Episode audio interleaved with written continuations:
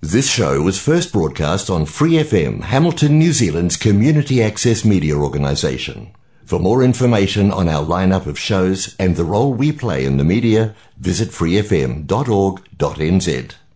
Hola, te damos la bienvenida a la tercera temporada del programa Arritmia, presentado por Angie Rodríguez, coach de vida. Queremos invitarte a soltar el corazón a Dios y permitir que Él sea el Señor de tu vida. ¿Con qué batallas respecto a tu relación con Dios? Escríbenos al correo electrónico arritmianz.gmail.com o a la página de Facebook arritmianz.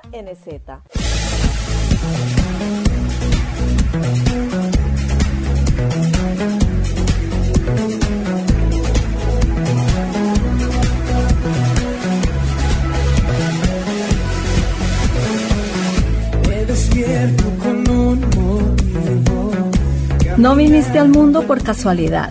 Formas parte de un gran plan. Encontrar el propósito de tu vida es tu misión. No es tarea fácil, pero juntos podemos lograrlo. Serás plenamente feliz. Arritmia, cuando todo pierde sentido.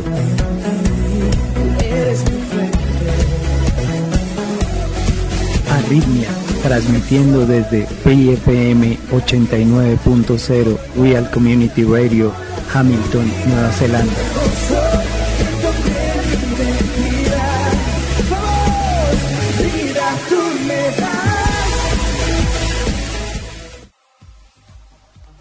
¿Cómo te sientes el día de hoy? Yo me siento confiada y me quiero llevar crecimiento. Pedimos la bendición de Dios para iniciar con nuestro programa de hoy.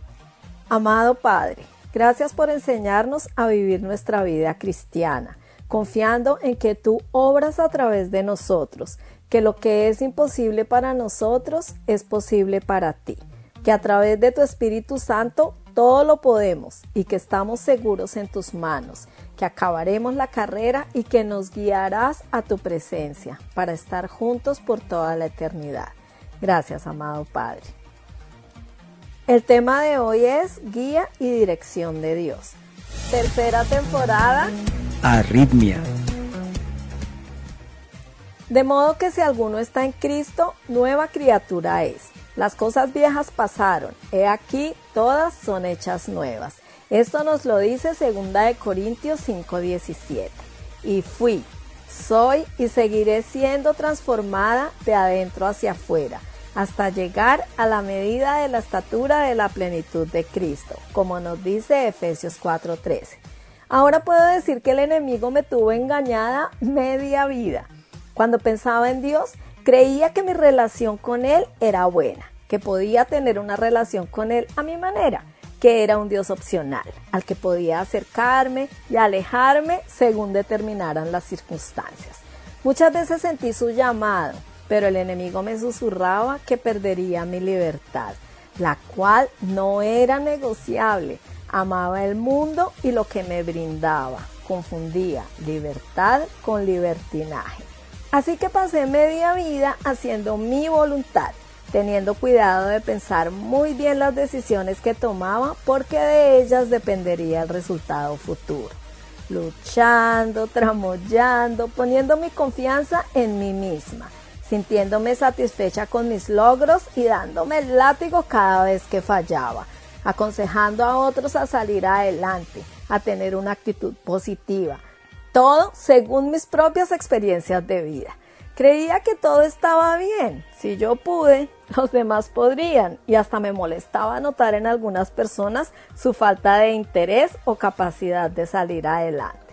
Finalmente llegué a un punto en el que había logrado lo que me había propuesto y eso ya no tenía el sentido que creía que tendría antes de haberlo logrado.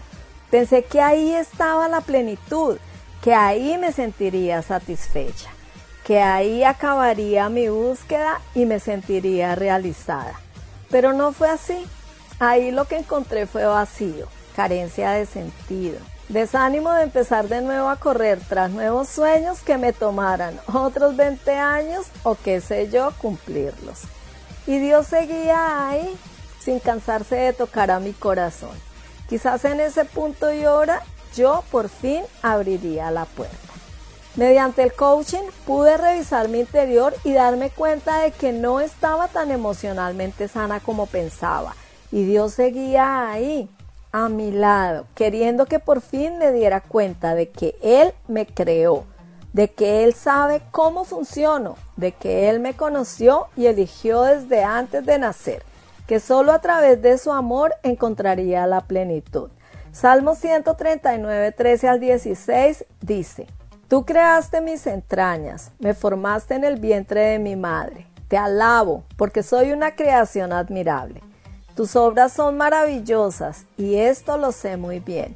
Mis huesos no te fueron desconocidos cuando en lo más recóndito era yo formado, cuando en lo más profundo de la tierra era yo entretejido.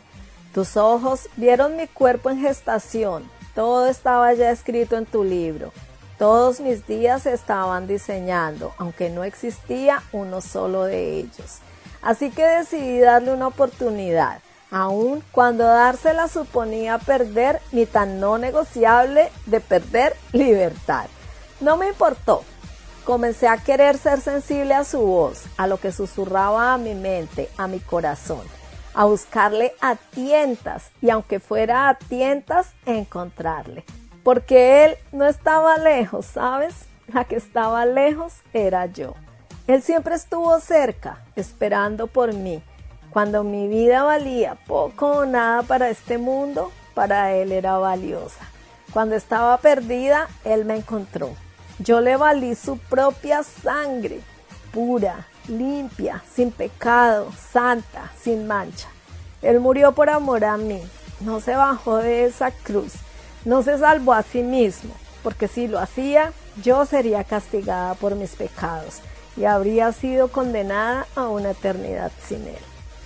Él hizo todo por amor, por amor a mí y a ti y a todos los que decidan abrirle su corazón para que Él entre y more en él.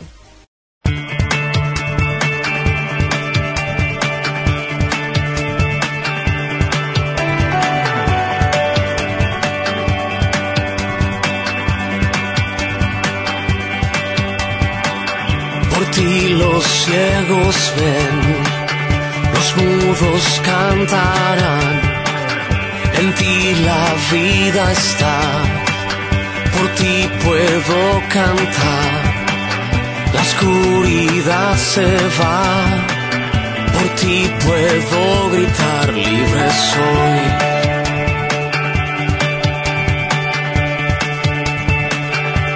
Libre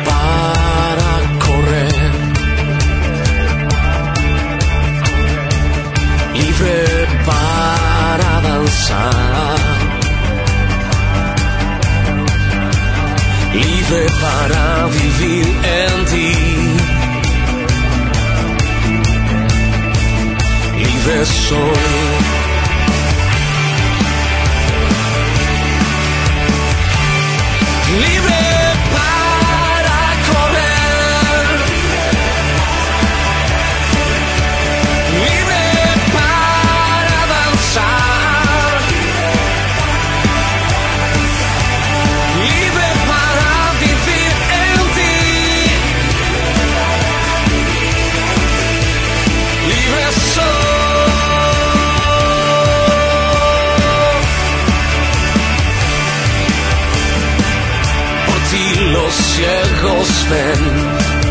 Los mudos cantarán, en ti la vida está, por ti puedo cantar, la oscuridad se va, por ti puedo gritar, libre soy.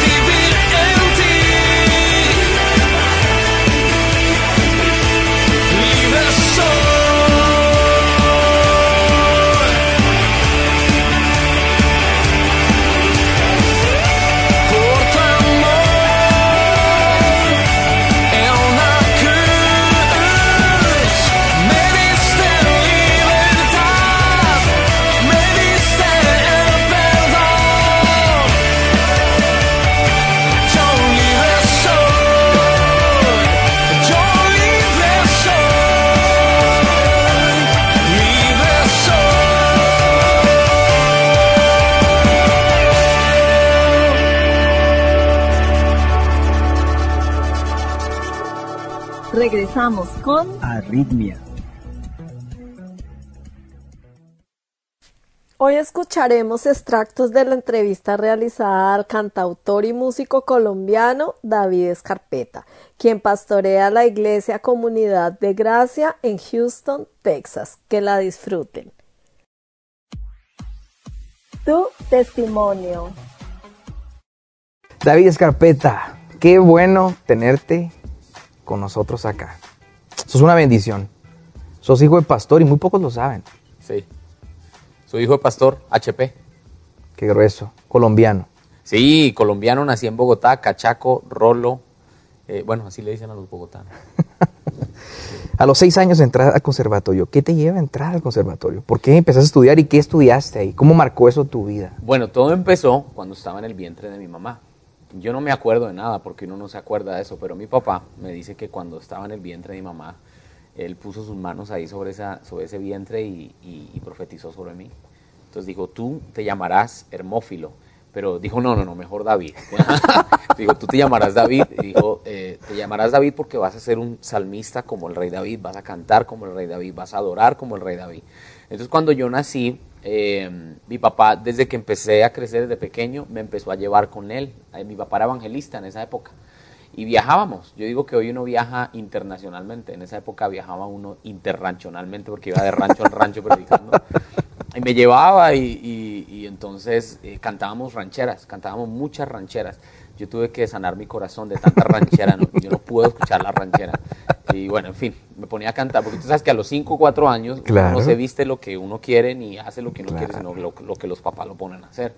Entonces íbamos de pueblo en pueblo cantando y ya como a los seis años mi papá me dijo, bueno, ya tú estás destinado para este propósito, así que vámonos. Y me puso a estudiar eh, piano a los seis años, me metió en el conservatorio a la fuerza y pues o yo no quería porque es uno de músico eh, quiere ser empírico, o sea, que le fluya naturalmente y wow, ojalá, sin, sin tener que prepararse ni nada, pero empezar a leer partitura, eso es muy tedioso. Pero tuve que pasar ese proceso y me empecé a enamorar de la música mucho más, mucho más. Y empecé a crecer. Ya desde los 6 hasta los 10, 12 años, papá me metía en conservatorio, podía, en donde sea. Ah, Me metió hasta, hasta en clases de piano, de órgano, de dos teclados, con, no sé si tú has Sí, tocado sí, sí, sí, Esos sí. que Pum, pum, con el pum. bajo. Ajá. Y yo me dormía encima de ese órgano, pero mi mamá me, me despertaba y me decía, bueno, vámonos, vámonos, vámonos, porque tienes que prepararte. ¿Cuántos hermanos son ustedes? Nosotros éramos cuatro. ¿Y por qué de cuatro vos sos el escogido para eso? ¿Te explicó tu papá? Bueno, fíjate que yo creo que es de Dios también, porque mi hermana canta, mi hermana, mi papá sí no, mi papá, mi papá no canta por fa, canta por fe. mi papá se desentona tocando el timbre de la casa. Eran- éramos cuatro, eh, mi hermana mayor, eh, porque yo soy el segundo, eh, mi hermana mayor ella canta, eh, pero lo hace más como, como un servicio al Señor en la iglesia, ya mm, se dedicó a otras cosas. Eh, luego yo soy el segundo, yo sí me dediqué a esto. Mi hermano el tercero, ese sí no, ese sí tiene de todo menos de músico. Y mi hermano menor, él era músico, él, él se fue con el Señor hace seis, seis años, a los 20 años él se fue con el Señor. Él era muy buen baterista y tenía, un- yo creo, un buen futuro, ¿no? Ante los ojos de uno, pero el Señor tiene otros planes. Pero si éramos cuatro, somos tres, de los tres, dos tienen la vena musical y, y uno pues se dedicó a eso, que soy yo. A pesar de, bueno, de dedicarte a la música, hubo un tiempo en el que te apartaste durante seis años de esto. ¿Qué pasó en esos seis años? ¿Por qué te alejaste? ¿Para prepararte? ¿Qué, qué pasó? ¿Y, tú dónde trabajas para la CEA, la DEA? No, mentiras. Claro, muy bien, muy bien.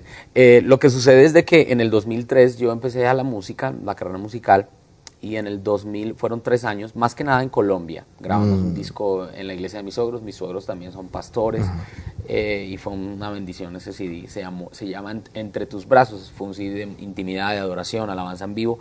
Pero a los dos, al, al año 2006 empezamos a hacer una crisis muy fuerte, especialmente con mi hija. Eh, Daniela es mi hija mayor. Eh, tú sabes que Bogotá es una montaña, son 2.600 metros de altura y ella tenía problemas respiratorios muy fuertes, sus pulmones no estaban trabajando, estaba pegada a un tanque de oxígeno. Daniela había quedado inválida a los seis meses de, de haber ah, perdón, al año y medio de haber nacido, quedó inválida ella. y debido a ese problema eh, empezó a afectársele todos los músculos de su cuerpo, incluyendo el tórax, que el tórax tú sabes que es un músculo, la vejiga también se le dañó, fue terrible, le dio algo que se llama mielitis. Entonces en ese proceso duro de enfermedad, estábamos eh, en Bogotá, yo estaba bien, estaba todo bien, estábamos en la iglesia, eh, pero Daniela no podía vivir en Bogotá no podía vivir. Los, doctores dijeron, no puede más, un día más en Bogotá, un día menos de vida para la niña, hmm. porque ella estaba, le quitábamos el oxígeno y no pasaba ni un minuto y ya sus labios empezaban a ponerse moraditos, su piel empezaba a cambiar de color debido a la falta de oxígeno en su sangre. Entonces, cuando yo llegaba, pues, de lo que hacíamos, sirviendo ahí al Señor, y llegaba a mi casa y ver a mi hija así, y yo, yo quedaba muy confrontado, porque eh, todo estaba creciendo ministerialmente, pero cuando llegas a la casa y ves a tu hija pegada a un tanque de oxígeno que no puede salir a la calle. Eh, pero yo era de las personas pastorales que yo, para mí primero era el ministerio y después era la familia.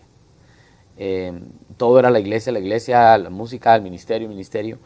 Y, y aún así, viendo a mi hija en esa condición, yo seguía dándole. Y el Señor me empezó a hablar y me dijo, ¿y qué de tu hija? Los doctores ya nos, nos dijeron, tomen una decisión y muévanse.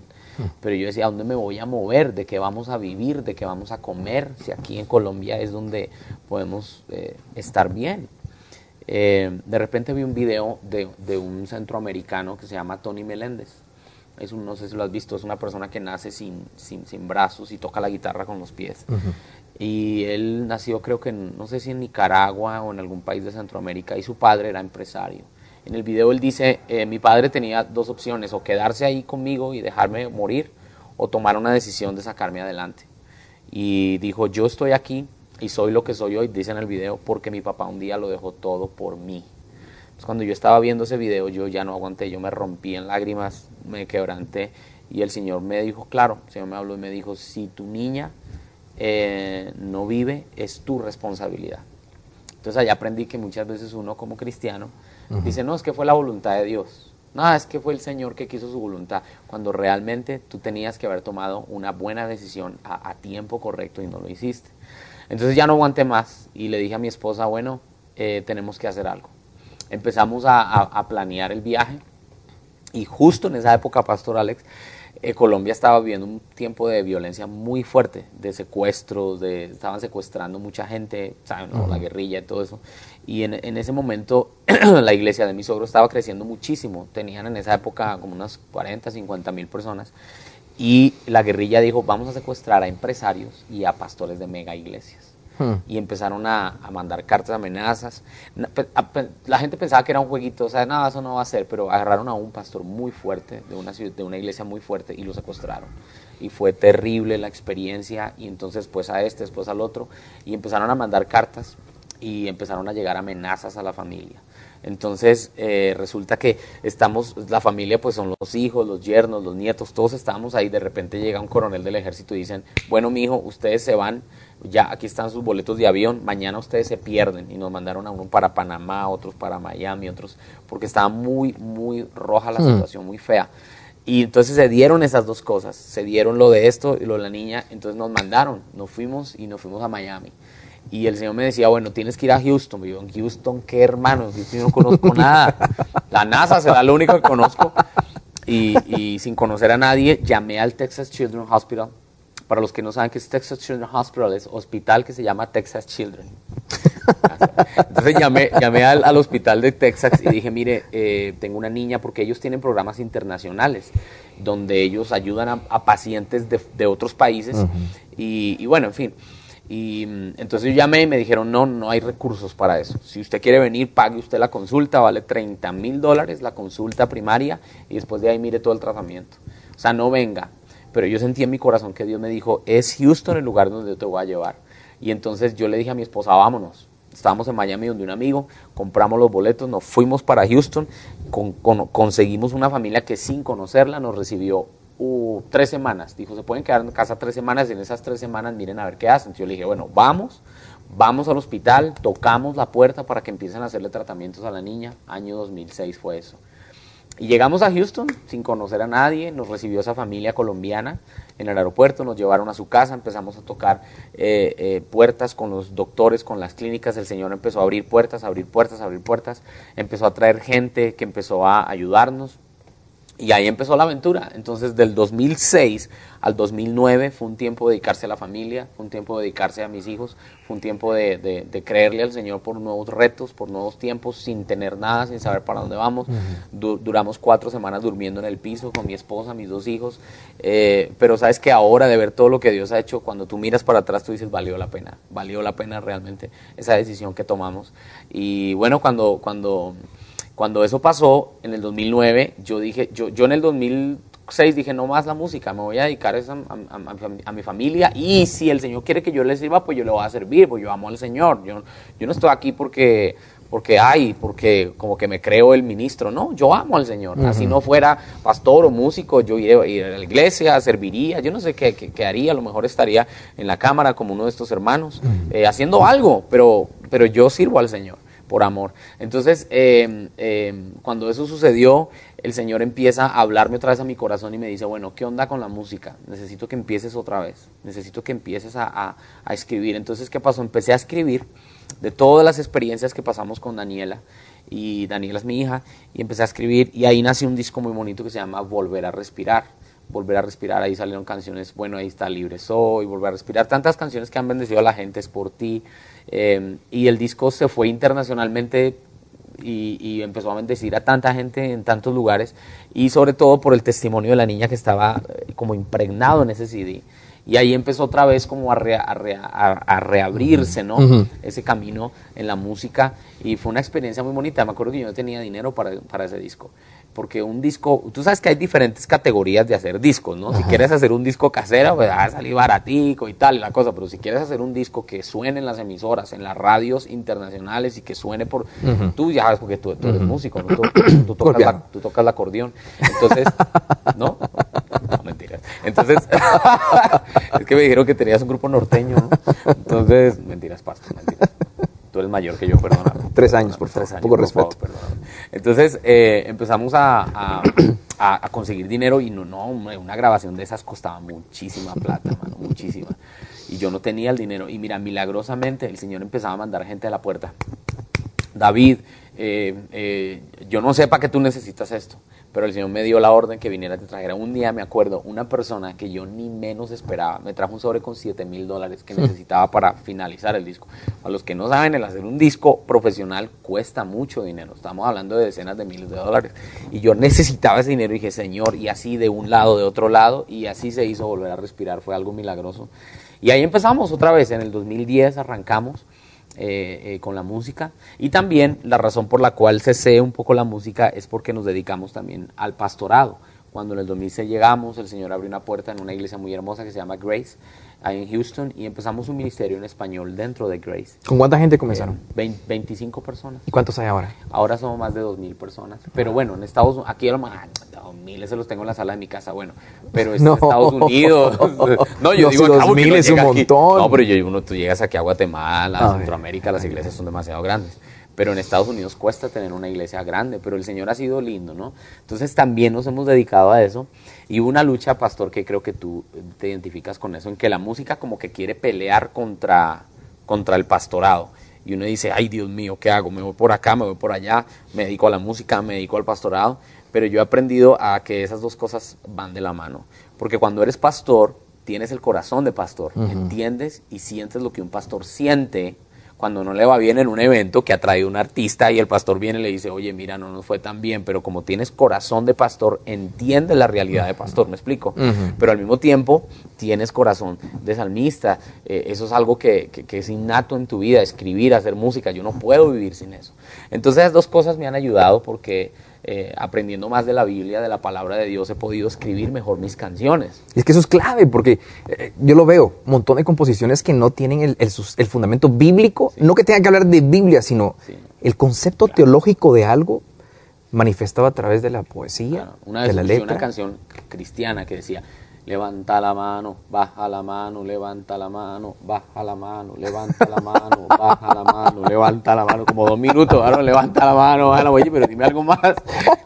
Pero bueno, eso pasa porque no hay, como es lo que tú dices, no ese criterio bíblico, de, no es porque tú tengas que, escribir una canción que diga, oh, el paracleto, aleluya, y ir a, no, no, no, que la tabernaculización está aquí en el Homo sapiens, no. Pero escribir sencillo, sencillo pero con la palabra. Y eso me ha ayudado mucho, ¿no? El poder aprender la palabra, entender el corazón de Dios y, bueno, que la palabra es lo que cambia a la gente, no es la música. La música te entra por el oído y te cautiva. Entonces, wow, me gusta esta música, pero cuando ya estás dentro de la música, ahí la palabra viene y es lo que, lo que, hace el jalo.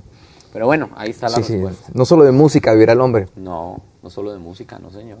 Así es. Mira, dos canciones de Volver a Respirar.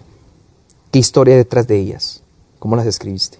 ¿Qué te gustan? Bueno, eh, Volver a respirar es el testimonio de mi hija. Em, em, esa, esa, esa, esa, canción es, es, muy, muy linda. No porque yo la escribí, pero es que me ministra mucho, porque habla de los nueve años que esperamos de, de la sanidad para ella.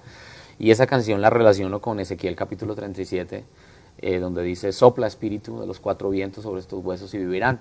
Y yo me acuerdo que estaba en la sala de mi casa y yo estaba viendo a Daniela en, en su crisis y yo empecé a escribir esa canción y ahí empezó. Y empezó y de repente ahí salió la, no sé si a ti te ha pasado que algunas veces te sale primero la letra y después qué música le sale a esto, o a veces le sale la música primero y tú buscas qué letra serviría para esto, pero a veces te sale de chorro. Chorro está bien decirlo sí, Sí, sí. Las dos cosas así, ¡fum! te llega la letra de la música. Y de repente yo empecé de una, sopla, sopla el viento de tu amor.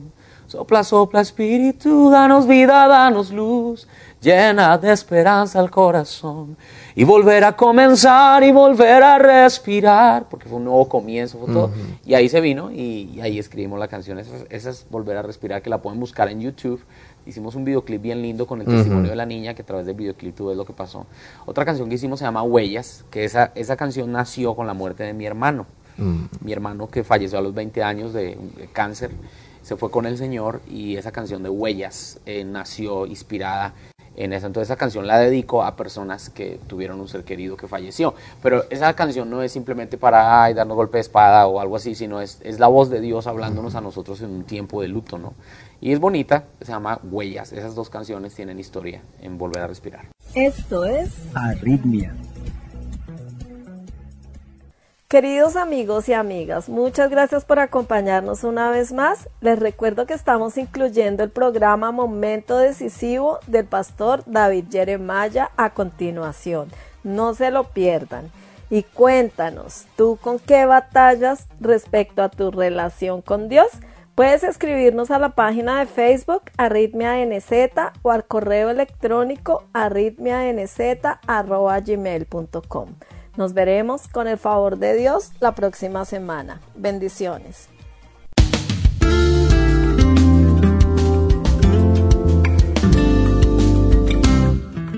¿Alguna vez alguien le ha preguntado, ¿qué es lo que hace el cristiano diferente de las otras religiones del mundo? ¿Qué fue lo que contestó usted? Tal vez usted dijo que es la Biblia, o tal vez que Jesús murió en la cruz, o tal vez los diez mandamientos. En el mensaje de hoy, el Salvador resucitado, el doctor David Jeremiah nos guía a estudiar con mayor detalle la resurrección de Jesucristo, que es el evento incuestionable que da cimiento para el cristianismo.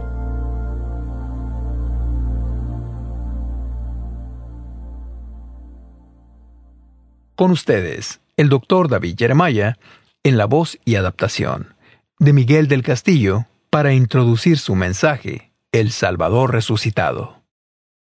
Gracias por acompañarnos hoy, aquí, en Momento Decisivo. Hoy continuamos estudiando el pasaje que hallamos en el capítulo 20 del Evangelio según Juan. Con este programa concluiremos nuestro breve paréntesis en la serie actual.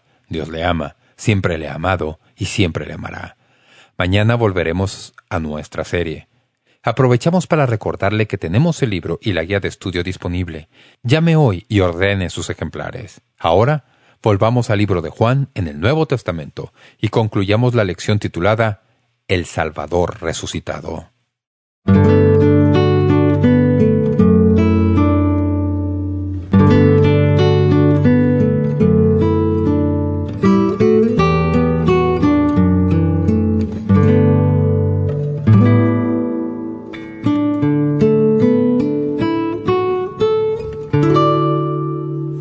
Por primera vez leí eso, captó mi atención y luego me di cuenta de lo que estaba diciendo. La tumba estaba vacía de cadáveres, pero en realidad no estaba vacía por completo, ¿verdad?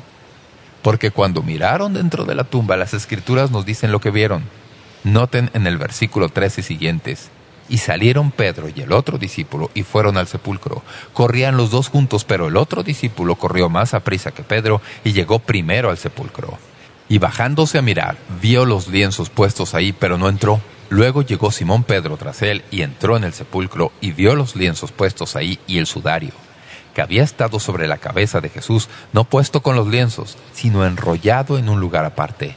Entonces entró también el otro discípulo que había venido primero al sepulcro, y vio y creyó. El sudario todavía estaba en la tumba, sin perturbar. Ahora bien, lo que sucedió ahí es realmente asombroso. No fue simplemente unos cuantos lienzos sepulcrales amontonados a un lado. No, Observen con cuidado lo que dicen las escrituras.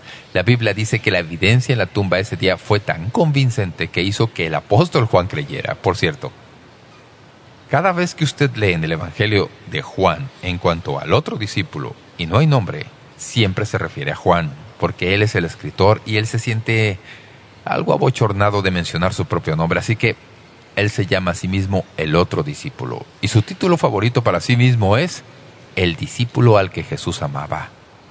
Pienso que es un gran título para él mismo, como saben, el discípulo al que Jesús amaba. Así que, en este relato, Juan va a la tumba y mira, y lo que ve es tan convincente para él que la Biblia dice que cuando lo vio, tal como lo leemos, él creyó. No hubo diálogo, no hubo debate, no hubo presentación, no hubo invitación. Lo que vio con sus ojos de inmediato hizo que tuviera fe, así como así. Él creyó. ¿Qué fue eso tan dramático que él vio? Permítame explicárselo. A fin de entender esto, tiene que saber algo en cuanto a cómo los judíos sepultaban a sus muertos. Los egipcios embalsamaban a sus muertos, los romanos y los griegos cremaban a sus muertos, pero los judíos ni embalsamaban ni cremaban. Los judíos envolvían a sus muertos en franjas o tiras hechas de tela, aplicándoles especies secas y luego ponían el cuerpo boca arriba, sin ataúd, en una tumba que por lo general excavaban en la roca en las colinas de Judea y Galilea. En un libro de Henry Latham, que leí hace poco, titulado El Maestro Resucitado, el escritor llama la atención a la forma en que los judíos sepultaban a sus muertos. Presten atención. Los cuerpos eran envueltos en tiras de tela de tal manera que dejaban desnuda la cara, el cuello y la parte superior de los hombros. La parte superior de la cabeza era cubierta con un lienzo que se envolvía como si fuera un turbante. El cuerpo de Jesús fue bajado de la cruz antes del principio del sabbat judío. Fue lavado y lo envolvieron en franjas de tela. Algo así como 100 libras de especies fueron cuidadosamente colocadas entre los pliegues de la tela. Estas especies eran secas, aloe, como si fuera acerrín, acerrín fino con fragancia aromática. La mirra era una resina fragante que se mezclaba cuidadosamente con el polvo. Así que el cuerpo de Jesús fue envuelto de esta manera. La cabeza, el cuello y la parte superior de los hombros estaba a la vista, y el sudario se envolvió alrededor de la parte superior de la cabeza como si fuera un turbante. Entonces el cuerpo fue colocado en la tumba en donde estaría hasta el amanecer del domingo por la mañana. Lo que usted habría visto si hubiera sido Juan cuando miró dentro de la tumba esa mañana del primer domingo de resurrección era esto. Usted habría visto los lienzos sepulcrales hundidos porque el cuerpo había sido sacado y el peso de las especies que estaban en la tela habrían hecho que los lienzos que envolvían el cuerpo se aplanaran. Pero, recuerde, no había evidencia de que él se hubiera quitado los lienzos. Simplemente había atravesado los lienzos y lo que él hizo fue dejar la forma de su cuerpo que de alguna manera se hundió debido al peso de las especies y todos los lienzos estaban exactamente en el mismo lugar en que habían estado envueltos alrededor del cuerpo de Jesús, pero el cuerpo de Jesús no estaba ahí y el sudario que había sido el turbante alrededor de su cabeza colocado exactamente en el lugar en donde había estado la cabeza de Jesús. Tan impresionante era la evidencia que la única manera en que se podría explicar es que el cuerpo que había estado en la tumba había atravesado los lienzos sepulcrales sin desenvolverlos. y ahora había desaparecido. Y los lienzos estaban ahí. No se habían desenrollado los lienzos sepulcrales y todas las especies y todas las resinas estaban todavía ahí sin que nada se hubiera perturbado, excepto que el cuerpo había desaparecido. Usted dice, ¿cómo lo hizo? ¿Cuántos se dan cuenta del hecho de que cuando Jesús salió de la tumba, salió de esa tumba con su cuerpo de resurrección, resucitado? Y recuerden, como vamos a verlo en unos momentos, apenas unos cuantos días después, cuando los discípulos estaban teniendo su reunión, las puertas cerradas, de repente Jesús se apareció en medio de ellos. Él no entró por la puerta, no entró por la ventana, simplemente estaba ahí. Me entusiasma todo esto porque la Biblia nos dice que la clase de cuerpos que vamos a tener en la resurrección es como el cuerpo que Jesús tenía en su resurrección. Vamos a tener cuerpos de resurrección. Eso quiere decir que yo puedo estar aquí y puedo pensar que me gustaría estar en el estado de Nueva Jersey y sin necesidad de un avión, puedo estar allá. He estado tratando de figurarme cómo llegar a otros lugares sin necesidad de aviones y esta es la única esperanza que tengo. ¿Quiere decir que podré comer todo lo que quiero y nunca ganaré peso? Aleluya. Quiere decir que tendré la capacidad de comunicarme sin limitaciones de tiempo. Esa es la clase de cuerpo que Jesús tenía en su resurrección. Era un cuerpo real, obviamente. Uno que podían tocar y palpar y ver. Y sin embargo, era una clase diferente de cuerpo. Y Jesús salió de la tumba. Y cuando Juan vio los lienzos sepulcrales, cuando miró dentro de la tumba la Biblia dice que creyó. Y, ¿saben? Pienso que si yo hubiera sido Juan, también habría creído. ¿Y usted? Esa fue toda una evidencia. Bien, el relato continúa. La Biblia nos dice que hubo otra evidencia que surgió con lo que le sucedió a otra persona llamada María. Fue el sonido de la voz de Jesús. Quiero leerles este relato porque es una adición tan maravillosa, preciosa, a la narrativa de la resurrección. Empieza en el versículo 11. Pero María estaba fuera, llorando junto al sepulcro, y mientras lloraba, se inclinó para mirar dentro del sepulcro y vio a dos ángeles con vestiduras blancas que estaban sentados el uno a la cabecera y el otro a los pies, donde el cuerpo de Jesús había sido puesto. Y le dijeron, Mujer, ¿por qué lloras? Les dijo, Porque se han llevado a mi Señor y no sé dónde le han puesto. Cuando había dicho esto, se volvió y vio a Jesús que estaba ahí, mas no sabía que era Jesús. Jesús le dijo, mujer, ¿por qué lloras? ¿A quién buscas? Ella, pensando que era el hortelano, le dijo, Señor, si tú lo has llevado, dime dónde lo has puesto, y yo lo llevaré. Jesús le dijo, María. Volviéndose ella, le dijo, Raboni, ¿qué quiere decir? Maestro. Siempre he dicho que hay algunos lugares en el Nuevo Testamento, cuando leo estos relatos, que me hubiera gustado estar ahí cuando eso sucedió. Me hubiera gustado estar escondido detrás de un árbol en el huerto el día en que María y Jesús se encontraron de nuevo, después de su resurrección. María estaba tan angustiada. Ella lo amaba mucho. Había puesto todas sus esperanzas en él. Esta es María, que había conocido tal perdón y amor del Señor Jesús, y ella había creído que Él era el Mesías, aquel al que todos esperaban. Y luego lo llevaron a la cruz y lo clavaron ahí, y Él murió. Y era como si todas las esperanzas de ella hubieran muerto con Él. Lo pusieron en una tumba, y obviamente ella no esperaba en ese momento verle de nuevo, porque había preparado junto con otro su cuerpo para la sepultura. Cuando ella fue a la tumba y halló la tumba vacía, no sabía qué hacer. Y los ángeles les dijeron que Jesús no estaba ahí, y ella se angustió incluso más, porque en su corazón pensaba que alguien se había robado el cuerpo y eso era algo muy doloroso para ella por lo mucho que lo amaba. Ella se dio la vuelta, vio a Jesús, pero estaba tan angustiada que no le reconoció. En realidad ella no le reconoció al verle, para nada. Pero entonces sucedió algo, que es uno de los momentos más penetrantes en el registro del Evangelio. Estando ahí, en toda su tristeza, pensando en todas las cosas que habían sucedido y a su modo de pensar que habían salido mal, En la quietud de ese huerto, ella oyó esto. María. No sé cómo Jesús dijo su nombre, pero he llegado a pensar que fue de una manera especial. No pienso que lo dijera con autoridad. No pienso que lo dijera con un tono de regaño en su voz. Pienso que lo dijo de la manera que él sabía que María lo oiría y sabría quién era él. Por cierto, si usted quiere a alguien, ¿sabe usted que hay ciertas maneras en que usted dice el nombre de una persona en ciertos momentos? ¿Cuántos de ustedes recuerdan la forma en que su madre solía llamarles la atención? Yo tengo un segundo nombre que nadie usa jamás. Mi nombre completo es David Paul Jeremiah. Nadie jamás me llama David Paul. Pero mi madre solía llamarme David Paul. Y cuando usaba David Paul, yo sabía que estaba en problemas. Mi esposa tiene una manera de decir mi nombre que es especial y de amor.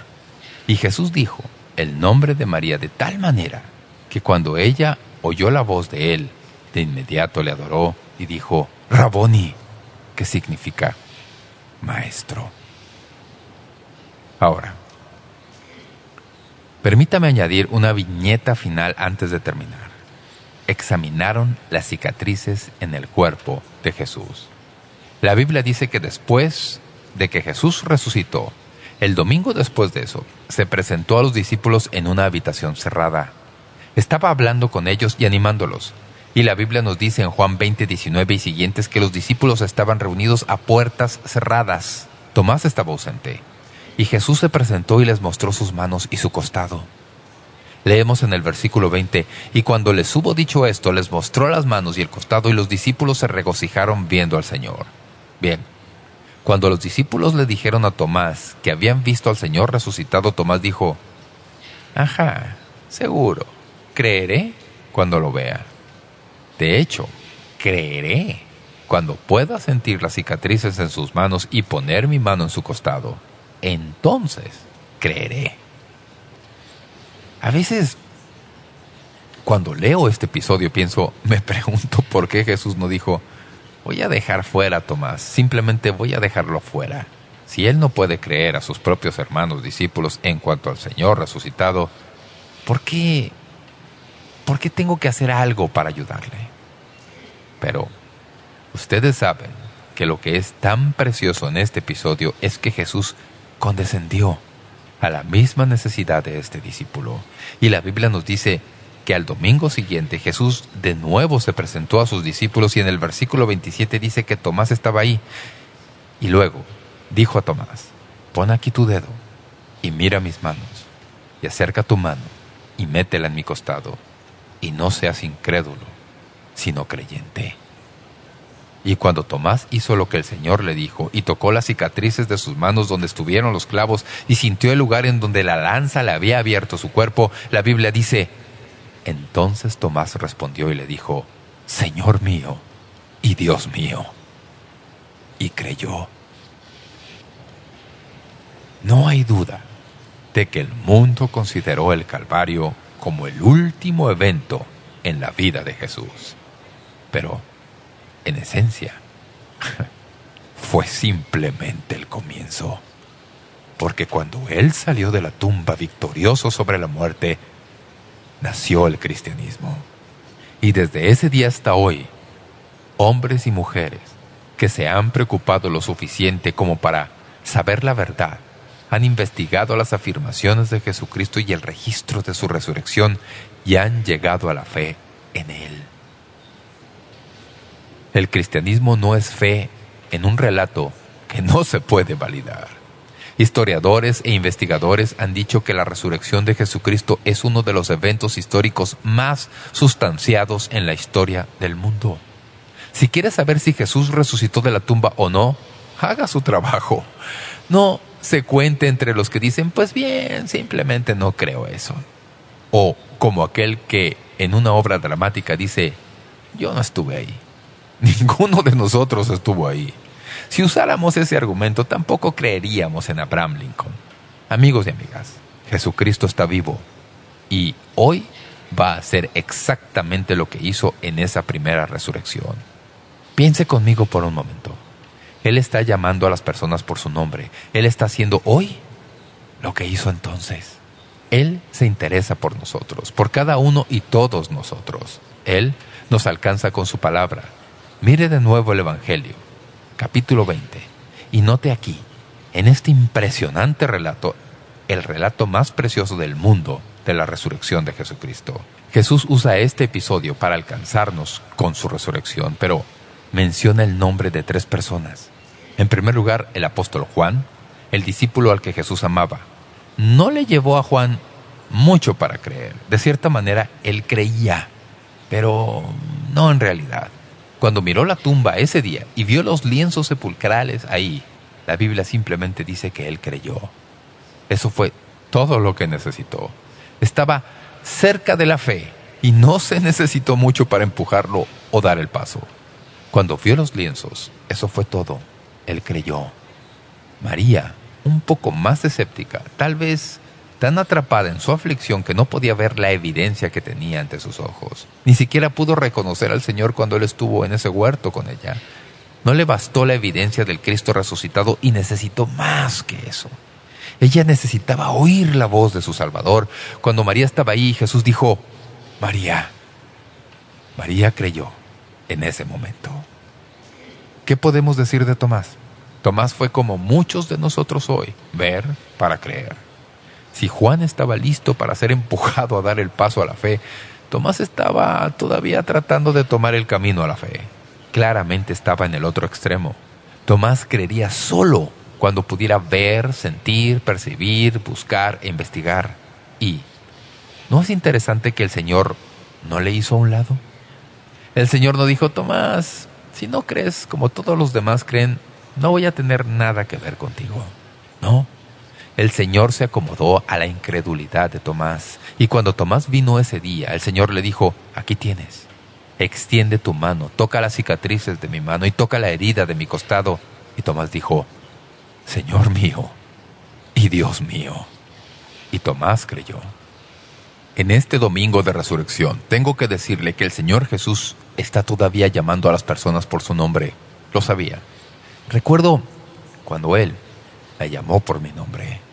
Yo era un adolescente y me había criado en un hogar cristiano, pero más rebelde de lo que podría decirles en esta ocasión. Y un día, mediante un evento muy singular en mi vida, el Señor me llamó por mi nombre. Y yo entendí que la fe en Jesucristo no es cuestión de familia, ni es cuestión de herencia. La fe en Jesucristo es tan individual como los nombres de Juan y María y Tomás. Y ese día Jesús me llamó por mi nombre, David. Y en ese momento me recibí como mi Salvador. ¿Qué fue lo que hice?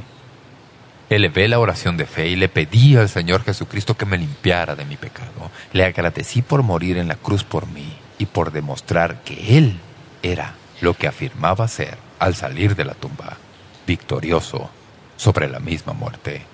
Lo recibí como mi Salvador. Ese fue el día en que llegué a ser cristiano. Usted no llega a ser cristiano por asistir a una iglesia. No llega a ser cristiano al hacer buenas obras.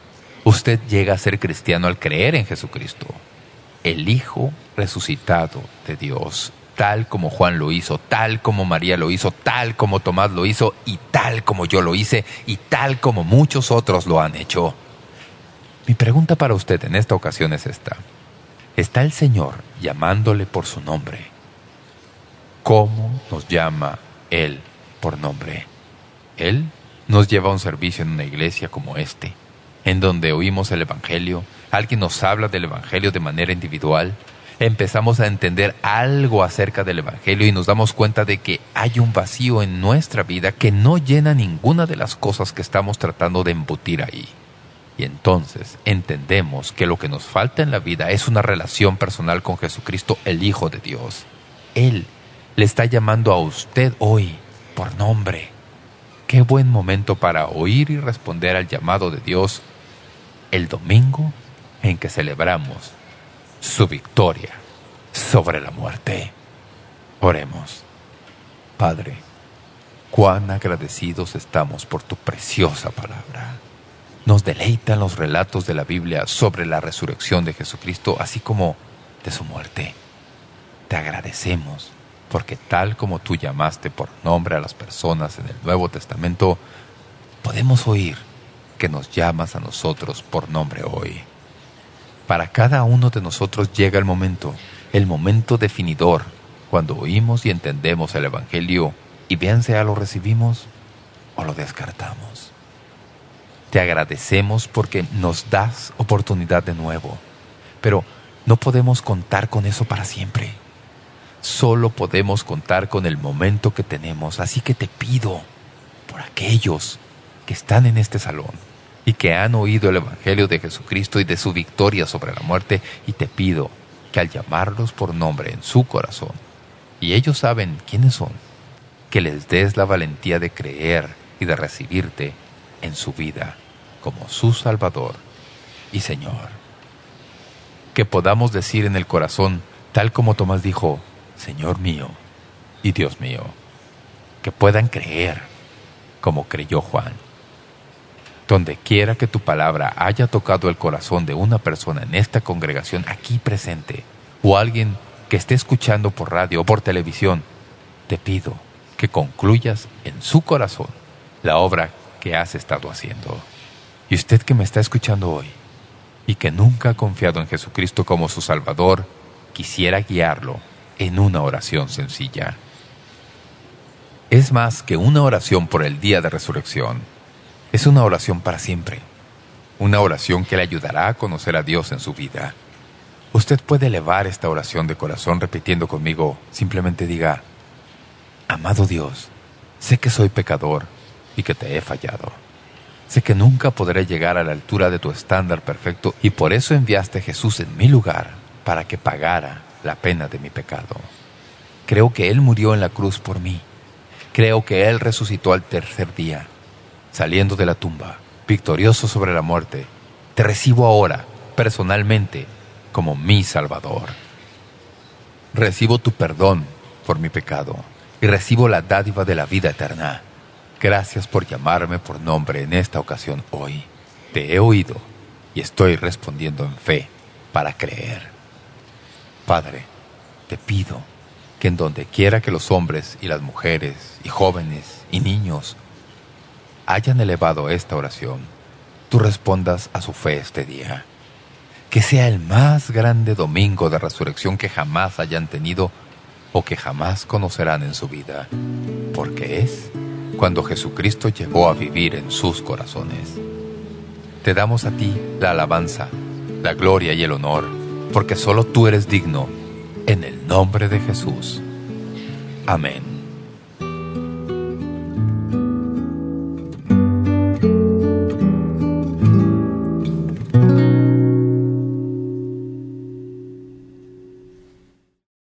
Una de las cosas hermosas que brotan cuando estudiamos con algo de detenimiento la Biblia es que presenta y menciona a toda una variedad de personajes, hombres, mujeres, jóvenes, ancianos, niños, ricos, pobres, mendigos, y en su gran mayoría personas de la variedad común tal como usted y como yo, con reacciones y maneras de pensar tal como usted y como yo pensamos. Y lo hermoso es que Jesucristo tiene algo para cada una de ellas. Igualmente, Él tiene algo para usted y para mí, que es exclusivamente personal e individual para usted o para mí. El relato de la resurrección nos da incluso más evidencia de esto. El día de mañana retomaremos nuestra serie sobre Dios le ama. Siempre le ha amado y siempre le amará. Empezamos una lección titulada Dios grabó su amor en piedra. Les habló David Jeremiah. Volveré mañana para introducir nuestro siguiente programa en nuestra serie. Quiero agradecerle por su respaldo. Sobre todo, gracias por su sintonía. Que tenga un buen día. Volveremos a verlo el día de mañana.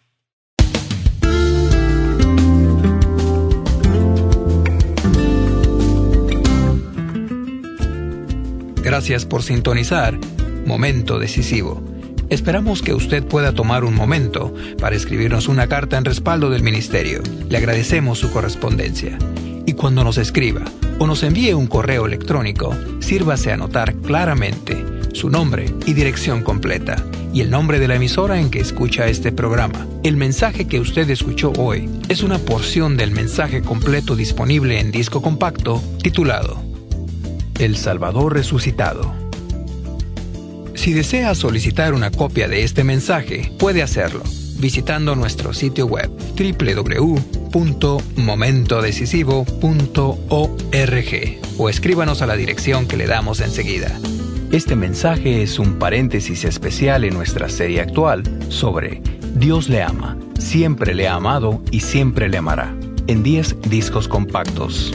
Para más información sobre cómo conseguir estos mensajes que ofrecemos, puede visitar nuestro sitio web www.momentodecisivo.org o escríbanos a Momento Decisivo, P.O. Box 3804, San Diego, California 92163, Estados Unidos de América.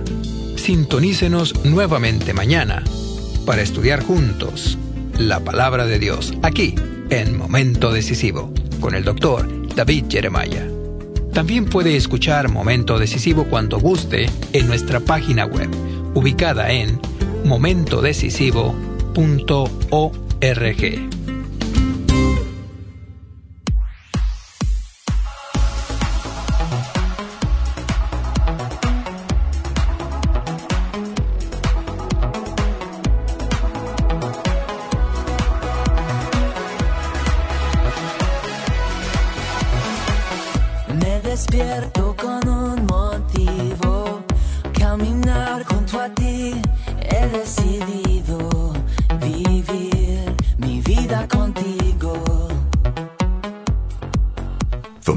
episodes, use the accessmedia.nz app for iOS and Android devices, or subscribe to this podcast via Spotify, iHeartRadio, or Apple Podcasts. This Free FM podcast was brought to you with support from New Zealand On Air.